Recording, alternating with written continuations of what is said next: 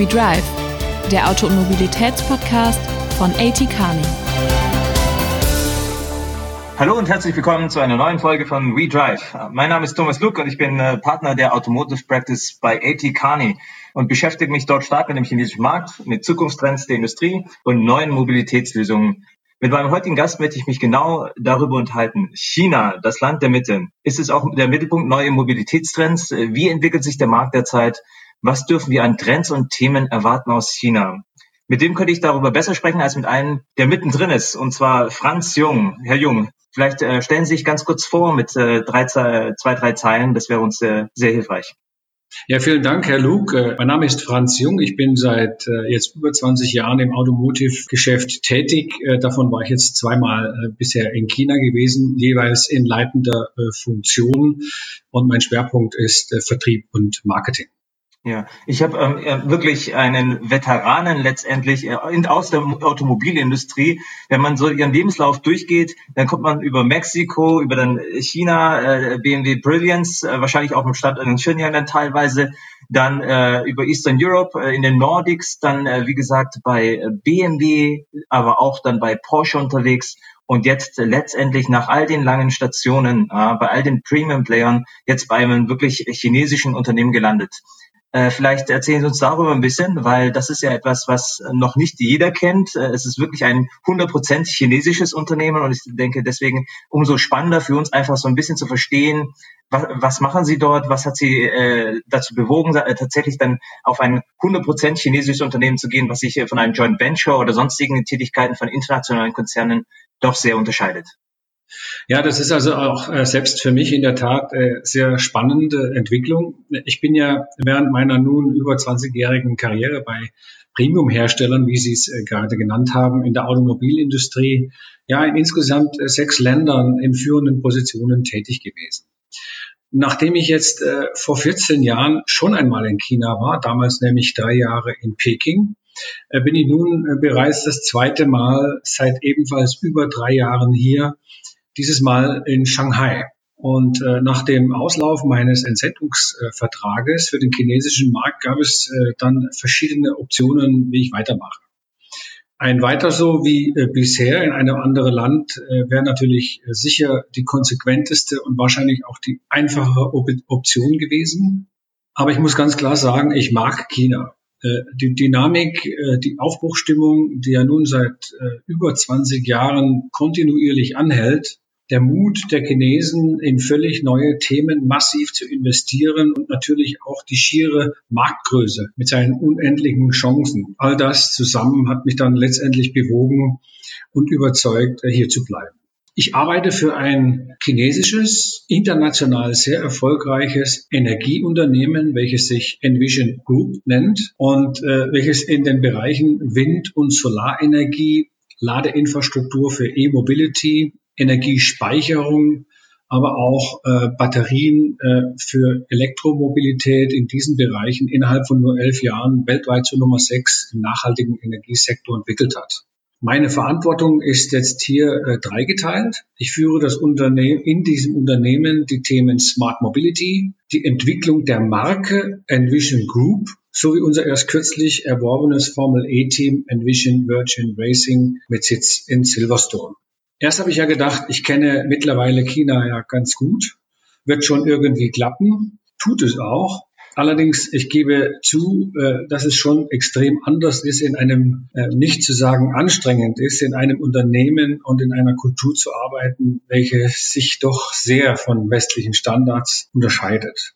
Meine Entscheidung habe ich allerdings bis heute keinen einzigen Tag bereut. Trotzdem wird es noch dauern, bis ich hier 100 Prozent integriert bin. Ich habe mir fest vorgenommen, diesem spannenden Unternehmen auch unter nicht so einfachen Bedingungen meine bisher gemachten Erfahrungen weiterzugeben einfach einen nachhaltigen Beitrag auch hier zu leisten. Ich glaube, das ist äh, wirklich ein äh, sehr ähm, interessanter Punkt, den Sie eigentlich aufspringen. Sie haben schon extrem viel China-Erfahrung eigentlich gesammelt. In vielen Aspekten würde man Sie eigentlich schon als äh, China-Veteran in vielen Situationen ausweisen. Und dennoch haben Sie jetzt mit der neuen Position in einem 100% chinesischen Unternehmen äh, weitere Erfahrungsfelder auf, ähm, mitgenommen. Wollen Sie uns da vielleicht äh, ein, zwei Beispiele nennen, was Sie in diesen 100 Tagen oder mehr, die Sie jetzt schon verbracht haben, einfach nochmal ähm, ganz anders äh, erfahren haben? Also ähm, wie das ganze Land hier, äh, China, äh, sind auch äh, die Unternehmen extrem äh, zügig unterwegs. Entscheidungswege sind äh, sehr, sehr kurz. Es ist äh, teilweise ganz anders organisiert, als wir das in westlichen Unternehmen kennen. Äh, Hierarchiestufen sind anders definiert.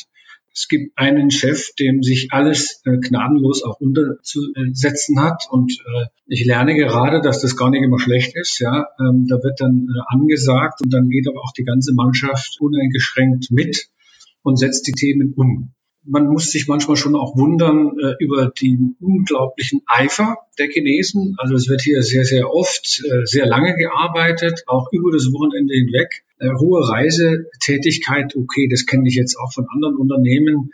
Aber alles in allem der Fleiß, äh, der Ehrgeiz, dieser unglaubliche Wille, äh, zu den Siegern zu gehören, äh, das erlebt man selten. Ähm, auch was das ganze Thema Prozesse betrifft ähm, oder jetzt gerade sind wir in Budgetgesprächen hier fürs nächste Jahr. Das ist schon also sehr, sehr spannend, das mal bei einem chinesischen Unternehmen zu erleben zu dürfen. Also ich bin ja schon fast froh, dass ich das auch mal gesehen habe.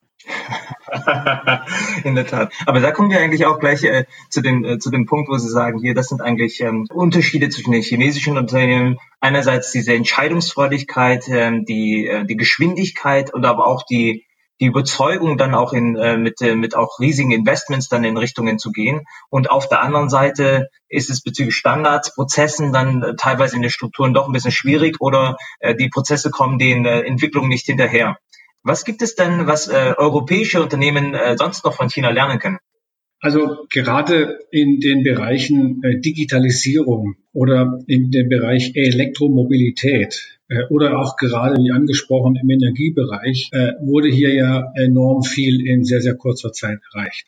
Ähm, es hat aus meiner Sicht ein bisschen zu lange gedauert, bis der Rest der Welt, insbesondere Europa, hier nachgezogen hat. Das betrifft natürlich dann auch die ausländischen Konzerne, die diesen Trend äh, nicht konsequent genug gefolgt sind. Kurze Wege, enorme Risikobereitschaft, einhergehend mit einer beeindruckenden Zähigkeit, wie ich sie vorhin angesprochen habe, zeichnet die Chinesen aus und äh, hält sie aus meiner Sicht auch nach wie vor äh, gegenüber anderen äh, Strukturen im, im Vorteil. Und, äh, und auf der anderen Seite, wenn wir das Spiel jetzt umdrehen, was würden Sie sich wünschen, dass in, äh, in den chinesischen Unternehmen oder auch jetzt in Ihrem Unternehmen vielleicht eine Spur besser läuft? Also ähm, wir Deutschen äh, sind ja gewohnt, ähm, alles äh, nach Plan und nach Prozess zu, zu gestalten. Manchmal geht einem das dann äh, in Deutschland oder in diesen Unternehmen ziemlich auf die Nerven. Ewige Schleifen, Abstimmungsrunden, Zuständigkeitsfragen etc. Ähm, das geht einem schon manchmal äh, da auf die Nerven, aber manchmal würde ich mir das hier in den chinesischen Unternehmen auch wünschen, ein bisschen mehr wünschen zumindestens, als ich das äh, hier erlebe. Das ist keine Kritik. Die Chinesen kommen ja damit äh, scheinbar selbst sehr, sehr gut zurecht. Die sind ja auch durchaus extrem erfolgreich damit. Aber ähm, wie gesagt, da äh, manchmal ein bisschen mehr gute Ordnung, wenn man das auf Deutsch sagt, wäre nicht schlecht. Die guten alten Tugenden, ja, die helfen auf jeden Fall. Ähm, also auch aus meiner persönlichen Projekterfahrung ist es etwas, was äh, den chinesischen Unternehmen sehr, sehr gut tut. Ja, einfach mit einer gewissen Systematik, mit gewissen Standards, die man dann einführt und dann mit denen darüber auch zu sprechen und auch zu diskutieren. Die wissen das eigentlich dann auch im Nach Nachgang dann eigentlich auch sehr zu schätzen, wenn das System mal sozusagen aufgesetzt ist und dann auch gelebt wird. Aber ähm, am Anfang ist dann ähm, häufig äh, bei vielen chinesischen Unternehmen erstmal anzutreffen, dass das äh, zunächst einmal vernachlässigt wird, ja, und nicht gesehen wird, dass für eine gewisse Unternehmensgröße dann diese Prozesse und äh, Systeme eigentlich äh, sehr, sehr effektiv und äh, hilfreich sind. Ja, also ich möchte jetzt das äh, nicht äh, so dargestellt haben, dass hier nichts läuft, ja, äh, das, das geht ja gar nicht in so einem großen Unternehmen. Es ist nur an, anders und in weiten Strecken auch gewöhnungsbedürftig. Ich komme mittlerweile aber damit ganz gut zurecht. Sie hatten ja auch ein bisschen äh, dargelegt, letztendlich in, in all diesen Verhandlungsbereichen, die Sie hatten, in, in unterschiedlichen Ländern, ja, äh, hatten Sie eigentlich auch immer sehr stark mit der Kundenseite zu tun. Und äh, das wird natürlich unsere äh, äh, Zuhörer, glaube ich, auch sehr stark unter, äh, interessieren, wo Sie da so die Unterschiede sind. Sie haben ja wirklich die europäische, die äh, amerikanische, die kanadische äh, äh, Mentalität der Kunden eigentlich auch kennengelernt, aber auch die chinesischen Kunden. Wie unterscheidet sich das eigentlich ähm, aus Ihrer Perspektive? Also ähm, Kunden in China, gerade wenn es um Produkte geht, die im hochpreisigen Bereich sich befinden, sind ja mittlerweile extrem gut über die Unternehmen und deren Produkte da informiert. Äh, die Chinesen sind unglaublich stark über soziale Netzwerke vernetzt auch und nutzen diese Medien extrem geschickt, um beispielsweise Stärken oder Schwächen von Unternehmen oder Produkte auszutauschen. Es geht auch viel schneller, als ich das jemals irgendwo anders erlebt habe. Äh, sie vertrauen diesen Medien äh, mehr als den Unternehmensnachrichten oder deren Werbung. Äh, chinesische Kunden sind deswegen auch nicht zwingend loyal. Sie wenden sich schnell ab, wenn sich Trends verschieben oder die Kundenzufriedenheit der Unternehmen an den Kunden nicht ernst genug genommen wird. Kunden in anderen Märkten, äh, soweit ich mich noch erinnern kann, äh, sind in Klammern gesprochen noch loyaler zu Marken und Unternehmen. Solche Projekte wie eine Brand Academy oder zum Beispiel Fahrertrainings für Kunden und Fans im Automobilbereich helfen den Kunden, die Marke, die Philosophie des Unternehmens in einem lockeren, ungezwungenen Umfeld nahezubringen. Solche Maßnahmen werden nicht als Werbung empfunden, beispielsweise, sondern als Investition für den Kunden. Somit ist das natürlich extrem glaubwürdig. Das Unternehmen Porsche, das wir da vorhin mal angesprochen haben, macht das extrem gut. Habe ich verstanden, dass sozusagen da ein großes Interesse ist, aber auch eine ähm, große Kompetenz eigentlich schon da ist, die ganzen Marken äh, einzuschätzen, aber auch ein Interesse da ist, also den Markenursprung zu erfahren, die Authentizität der Marke und des Unternehmens, das dahinter steht. Aber wenn sich irgendwas verschiebt, dann äh, sagen sie, ist der Kunde eigentlich umso schneller eigentlich auch gewillt, wiederum ein, auf eine andere Marke zuzugehen. Ja, also die Loyalität ist nicht so stark ausgeprägt, wenn sich sozusagen äh, vielleicht auch ähm, Themen auftun, mit denen äh, der Kunde dann nicht äh, einverstanden ist oder zufrieden ist. Da gibt es ja auch in der Vergangenheit bei unterschiedlichen Marken auch Vorfälle, wo dann im Endeffekt dann auch eine gesamte Kommunikation viral eigentlich durch das chinesische Internet geht. Vor solchen äh, Themen ist es denn ja teilweise äh, schwer, sich äh, zu schützen. Ne? Ja, also äh, ein ganz großes äh, Problem entsteht dann, wenn Ungerechtigkeit empfunden wird. Das empfinden wir äh, äh vielleicht als äh, Westler äh, nicht immer so, äh, aber der Chinese kann schon sehr empfindlich reagieren bei Kleinigkeiten, äh, die in der Werkstatt nicht funktionieren, die in der Ansprache nicht funktionieren. Äh, wenn er sich übervorteilt fühlt, ja, dann geht sowas ganz, ganz schnell und dann kann es auch ganz zu ganz bösen Überraschungen hier führen. Die chinesischen Kunden sind auch noch in einem Lernprozess, was das betrifft. Extrem äh, anspruchsvoll äh, auch an das Produkt und wie gesagt, äh, Kleinigkeiten können einen großen Unterschied dann schon mal machen. Also auch hier Lessons learned eigentlich. Da muss man also immer auch am Markt sehr nah dran sein, relativ zügig zuhören, was da für Themen eigentlich aufkommen, das unter Beobachtung haben und dementsprechend auch relativ schnell dann äh, kommunizieren, um auch solche Vorfälle relativ zügig adressieren zu können. Ja, ja kann ich nur so bestätigen. Wie begeistert man denn äh, sozusagen Kunden im chinesischen Markt für, äh, für die eigene Marke? Wie macht man das dann am besten? Produkte, gerade im Fahrzeugbereich, die werden sich ja künftig ähm, nicht mehr so stark äh, differenzieren, wie das in der Vergangenheit der Fall war. Äh, gleichzeitig haben sich aber auch die Kundenanforderungen an Produkte extrem verändert. Äh, äh, traditionelle Kerneigenschaften wie beispielsweise schiere Kraft oder maximale Geschwindigkeit oder Größe des Fahrzeugs oder Eigentum des Fahrzeugs werden ja heutzutage neuen Themen wie beispielsweise Konnektivität, Sharing, äh, Möglichkeiten, Umweltverträglichkeit, ja klar untergeordnet. Auch wie sich ein Hersteller zum Beispiel äh, sozial engagiert, wie sie sich äh, zu allgemeinen relevanten Themen stellen, hat ja zunehmend hier an Bedeutung gewonnen. Aus meiner Sicht rückt also daher jetzt die Marke, die eigentliche DNA der Hersteller und die einhergehende mediale Kommunikation immer mehr in den Fokus. Kunden wollen sich künftig als Teil einer erfolgreichen Marke verstehen und wollen auch eingebunden sein. Daher zahlen natürlich äh, Projekte wie zum Beispiel jetzt die äh, Brand Akademie von Porsche oder Fanclubs, äh, Kundenerlebniswelten oder City Showrooms, wie sie beispielsweise auch andere Hersteller machen, Mercedes oder BMW macht das ja genauso, zahlen also stark in die Marke ein. Es werden also erfolgreiche, erfolgreich Markenwelten, ja ganze Ökosysteme ähm, um das eigentliche Produkt herum geschaffen, um Kunden an das Unternehmen zu binden. Im Premium-Luxus-Bereich sehe ich also mit der Nutzung von solchen Tools noch eine relativ lange, sehr erfolgreiche Zukunft. In anderen Bereichen außerhalb der automobilen äh, Welt fallen mir Marken wie beispielsweise Apple natürlich, ja, oder Ritz-Carlton oder auch Nike ein, die es auch erfolgreich geschafft haben, äh, mit solchen ähnlichen Tools ein extrem hohes Maß an Loyalität über Jahre sicherzustellen.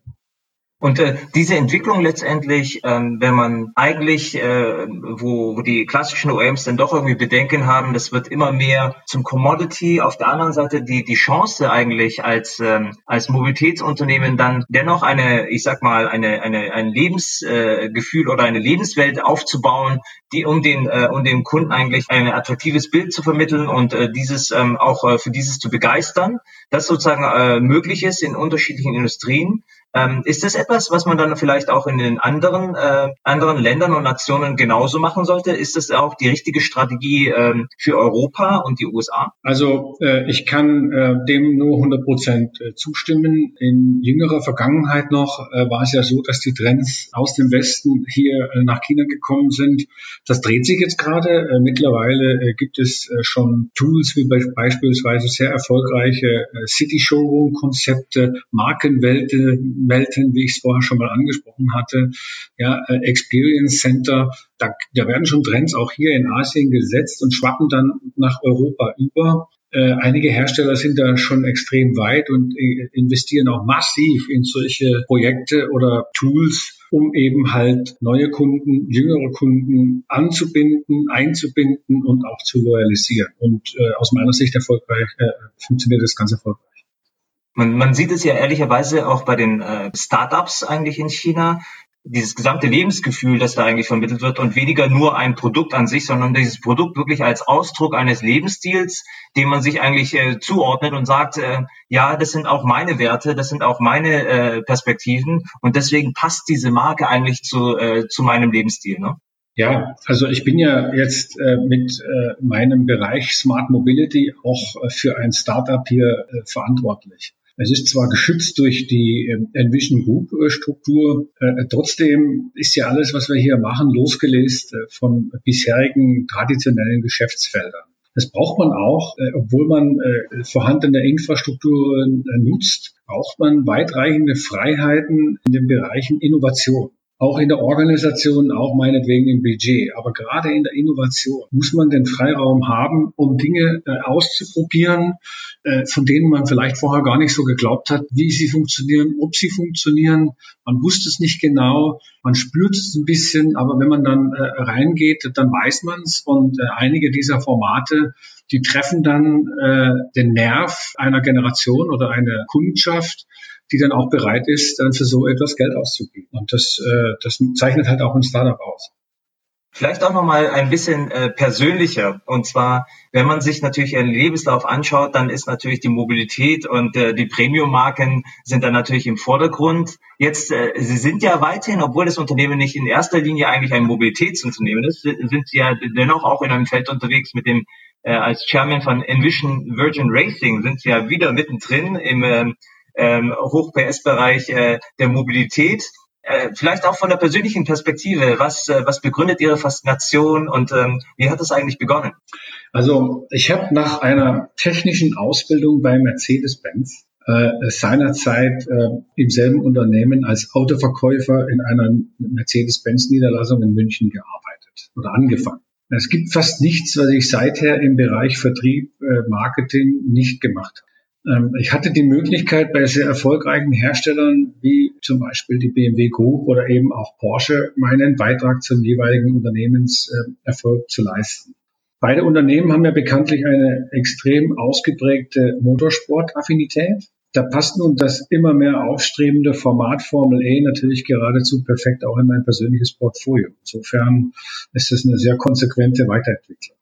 Absolut, absolut. Und ähm, äh, wenn Sie jetzt äh, eine Spur weit zurückblicken, weil Sie haben ja wirklich äh, äh viele Unternehmen kennengelernt, ähm, sind der, der Mobilität treu geblieben. Was hat denn besonders gut äh, funktioniert und äh, vielleicht auch nochmal den Punkt, was hätte vielleicht eine Spur weit besser funktionieren können? Ja, ich glaube, das ist einfach auch nochmal ähm, extrem spannend, weil Sie wirklich so so viele Jahre schon eigentlich in der Mobilitätsindustrie unterwegs sind. Ja, also ich habe ja in sechs Ländern in führenden Positionen äh, diese beiden Marken vertreten dürfen und das erfüllt mich natürlich schon mit Stolz. Ich habe äh, stets als Kompliment auch an meine Arbeit verstanden, diese Entsendungen. Ich durfte viele fantastische Mitarbeiter, Menschen und auch neue Freunde kennenlernen, mit denen wir als Familie auch heute noch in sehr gutem Kontakt sind. Aber klar, äh, natürlich ist ja niemand fehlerfrei, äh, schon gar nicht über einen so langen Zeitraum. Ich bin allerdings insgesamt mit meiner beruflichen Entwicklung einverstanden. Allerdings im Nachhinein, ich hätte vielleicht an der einen oder anderen Stelle mehr Geduld aufbringen können und eine Aufgabe in einer Headquarter-Zentrale. Das hätte sicherlich meiner weiteren Entwicklung auch nicht geschadet. Ähm, wir haben ja ehrlicherweise das ganze äh, Thema China auch äh, in unserer neuesten Automotive Volume Nummer 9 also eine Spur weit beleuchtet. Aber da haben wir natürlich auch einige Handlungsfelder aufgewiesen und ähm, ich würde vielleicht ein, zwei Handlungsfelder auch nochmal aufgreifen und vielleicht haben Sie da äh, eine Perspektive drauf. Und zwar fangen wir mal an mit dem ganzen Thema Verhandeln auf Chinesisch. Man äh, merkt äh, vielfach eigentlich, äh, jedenfalls wenn europäische Unternehmen mit chinesischen Counterparts äh, zusammenarbeiten und äh, verhandeln, dass die Chinesen dann doch häufiger doch irgendwie einen längeren Atem haben und auch ähm, gewillt sind, unterschiedliche Methodiken einzu ein, einzusetzen, um äh, den Gegenüber unter Druck zu setzen, aber auch die Verhandlungen irgendwie zu beschleunigen. Wie, wie nehmen Sie Verhandlungen mit chinesischen Vertragspartnern wahr? Also der Chinese ist in der Regel ein extrem guter Zuhörer. Und äh, er ist in der Lage, diesen einen Punkt, äh, den er braucht, um seine Argumentationskette aufzubauen, zu finden. Und er wartet sehr, sehr lange, äh, bis er äh, diesen Punkt dann äh, im aus seiner Sicht richtigen Moment bringt. Ähm, das kann dann äh, ganz spontan sein und kann dann auch abrupt zu einer massiven Veränderung des Gesprächsklimas, sage ich jetzt mal so, führen. Äh, man, man, man ahnt es gar nicht ja, und plötzlich äh, wird es äh, ungemütlich, obwohl doch ähm, die Gesichter am anderen, äh, an der anderen Seite des Tisches die ganze Zeit ganz freundlich einen angelächelt haben. Also äh, da ist der Chinese mit da nicht zu spaßen. Ja, äh, es geht immer um die eigene Position und äh, das meiste aus dieser Position zu machen. Die Ziele sind auf beiden Seiten meistens gleich, aber die Herangehensweise äh, ist doch teilweise extrem unterschiedlich und sehr oft auch mit Überraschungen äh, gespickt. Es kann auch gut sein, äh, dass äh, man 20 Meetings braucht, um einen Millimeter noch weiterzukommen. Auch das äh, ist durchaus geübte Praxis hier. Also in der Tat, man muss einen langen Atem äh, bei also den äh, China-Investments und Abenteuern eigentlich haben. Man muss auch strategisch vorgehen und man muss ähm, vielleicht auch so eine Spur weit äh, geduldig genug sein und ein langfristiges Ziel vor Augen haben, um dann gemeinsam mit dem chinesischen Counterpart tatsächlich eine, eine gute Lösung für beide Seiten zu finden. Wenn man jetzt mal ehrlich ist, wenn man jetzt mal ehrlich ist, ist das ja auch völlig berechtigt. Ich meine, äh, wie steht China heute im Vergleich zum Rest der Welt da? Ähm, ich kann mir fast gar keinen Bereich äh, ausdenken, wo China nicht äh, mindestens nahe, naher Verfolger ist von extrem erfolgreichen äh, anderen Ländern oder bereits vorne. Äh, die Leute hier haben wir durchaus äh, jeden Grund, ähm, selbstbewusst auch zu sein und einzufordern. Also ich habe durchaus Respekt, was da geleistet worden ist in den letzten 20 Jahren, 25 Jahren. Und das wissen die Chinesen sehr genau und äh, nutzen das natürlich auch in ihren Verhandlungen, ganz klar. Absolut, ja. Ein weiteres Handlungsfeld, das wir hier ein bisschen aufgezeigt haben, unter dem Stichwort die Welt vor Augen haben, und das trifft es eigentlich auch wieder so ein bisschen, dass man eigentlich China bei, bei weitem nicht mehr, auch im Bereich der Mobilität, nicht nur als reinen Produktionsstandort oder als großen Automarkt sehen kann, sondern dass da auch sehr viele Innovationen und so weiter entstehen, die wahrscheinlich dann auch in Zukunft aus China heraus in die Welt exportiert werden. Naja, also es gibt ja, jeder redet von äh, Silicon Valley. Äh, jetzt gerade ganz aktuell entsteht ja auch irgendwann mal was in Berlin Bereich Hightech und Startups-Kultur.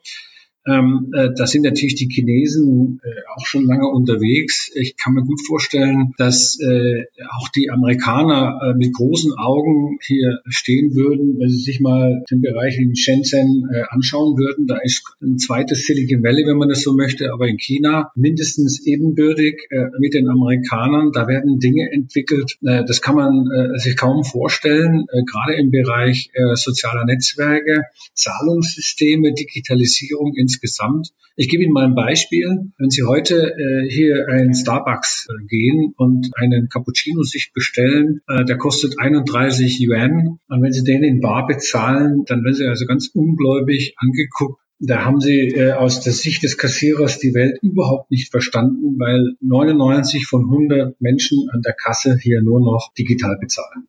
Das ist nur mal so ein Beispiel. Das ganze Banking-Geschäft, alles geht äh, übers Telefon. Also während wir dann provokativ gesprochen, während wir noch über digital äh, so ein bisschen nachdenken, äh, vielleicht auch in Europa, wird digital in China wirklich schon gelebt? Also äh, in, in vollen Umfang. Äh, jeder kennt äh, Amazon. Mittlerweile kennen auch schon ein paar äh, wenige Alibaba. Das ist das äh, chinesische äh, Pendant dazu. Extrem erfolgreich, extrem äh, aufstrebend. Da sehe ich eine riesen Zukunft auch für dieses Unternehmen, aber auch im normalen Delivery-Bereich. Also in Deutschland würde man sich das nicht getrauen, äh, zwei Tuben Senf und eine Flasche Milch nur zu bestellen, zu sich nach Hause. Das ist für die Chinesen hier völlig normal. Da haben die gar keine Hemmungen, auch im kleinen Bereich, sich das alles nach Hause zu bringen. Also Convenience im Zusammenhang mit Digitalisierung ist hier extrem stark ausgeprägt. Wahnsinn. Das sind wirklich äh, rasante Entwicklungen, die es da einfach vor Ort sind. Was wir ähm, bei unserem letzten Treffen so eine Spur weit eigentlich auch andiskutiert haben, waren eigentlich auch, was Sie eigentlich sozusagen in ein chinesisches Unternehmen mit reinbringen. Da hatte ich äh, Sie ja auch eine Spur weit ja auch nochmal ermutigt eigentlich, äh, und das ist das Handlungsfeld Nummer sieben, was wir eigentlich auch aufgelistet haben, werden Sie nicht chinesisch, ja, sondern dass ja eigentlich ähm, Ihr Beitrag mit Ihrer internationalen Perspektive äh, für das chinesische Unternehmen und für, ähm, ich glaube, die gesamte Industrie dann auch vor Ort ähm, einfach äh, das ist, dass sie eigentlich ihre Perspektive so mit einbringen, wie sie sie eigentlich auch persönlich sehen und nicht äh, versuchen, chinesische Eigenheiten anzunehmen oder auch die chinesische Mentalität vollständig zu absorbieren. Ich glaube, das kann nicht das Ziel sein. Ich glaube, das ist weiterhin etwas, was ich Ihnen ähm, auf dem weiteren Wege wünschen würde. Ich glaube, das trifft eigentlich auch nochmal sehr, sehr gut ihre eigene Ambition an sich selber, wie sie in China eigentlich ähm, hier ihre Führung äh, weitaus ähm, darlegen möchten. Also ich habe ähm, viel gelernt äh, in den letzten äh, 20 Jahren in meinen Assignments und vieles davon war, war sehr, sehr gut und extrem hochwertig. Ich gebe das sehr gerne hier weiter und lasse mich da auch gar nicht beirren, wenn es äh, manchmal dazu äh, eine andere Meinung gibt. Ich glaube, die Chinesen schätzen das sehr, dass man äh, diese Erfahrungen einbringt und vor allen Dingen äh, schätzen sie das sehr, wenn man sie klar vertritt, äh, seine Meinung. Wenn man in dem Moment, wo man selber chinesisch geworden ist, in seinem Handeln und in seinem täglichen Arbeiten, dann muss man, glaube ich, hier seine Koffer wieder packen, weil dann ist der Nährwert aus Sicht der Chinesen auch gar nicht mehr so gegeben. Das ist nicht immer angenehm, ähm, da muss man schon auch manchmal ganz hart bei seinem Nein oder bei seiner Meinung bleiben. Aber äh, das wird durchaus anerkannt und äh, respektiert und äh, dafür bin ich hier. Absolut, absolut. Also ich bin mir ganz, ganz sicher, so wie ich Sie äh, persönlich auch kennengelernt habe und auch das so ein bisschen verfolgen konnte, dass Sie äh, weiterhin genau diesen Mehrwert eigentlich äh, für Ihr Unternehmen, für Ihr neues Unternehmen, aber auch für den chinesischen Markt bringen werden. Ja, ich glaube, da, da wird auch, ähm, ist auch eine sehr lange, spannende Zeit eigentlich vor Ihnen als auch für Ihr Unternehmen und ich bin eigentlich sehr froh, das weiterhin beobachten zu dürfen. Ähm, vielleicht noch ähm, ganz zum Abschluss persönlich für mich. Geheimtipp in Shanghai, äh, wenn Sie jetzt nicht 120 Prozent eigentlich für Unternehmen da sind, was haben Sie äh, als einen Tipp äh, für, für jemanden, der nach Shanghai kommt? Was machen Sie persönlich gerne, wenn Sie mal nicht äh, 100 Prozent äh, In so einer großen Stadt wie Shanghai gibt es natürlich immer äh, vieles Neues zu entdecken. Ähm, ähm, über 20 Millionen Menschen, ja, da gibt's immer was. Aber ich bin ja persönlich ein sehr, sehr großer äh, Food-Fan, äh, insbesondere äh, von der asiatischen Küche. Und da bin ich also auch ständig auf der Suche nach neuen Sachen und die gibt's durchaus hier nicht nur chinesisch, sondern wie gesagt äh, ganz asiatisch und äh, da, da bin ich immer froh, wenn ich was finde, wo ich mich mal hinsetzen kann und äh, das Essen genießen kann. Äh, ansonsten bin ich, wenn ich ehrlich bin, ganz froh, wenn ich äh, am Wochenende mit meiner Familie zusammen bin. Absolut.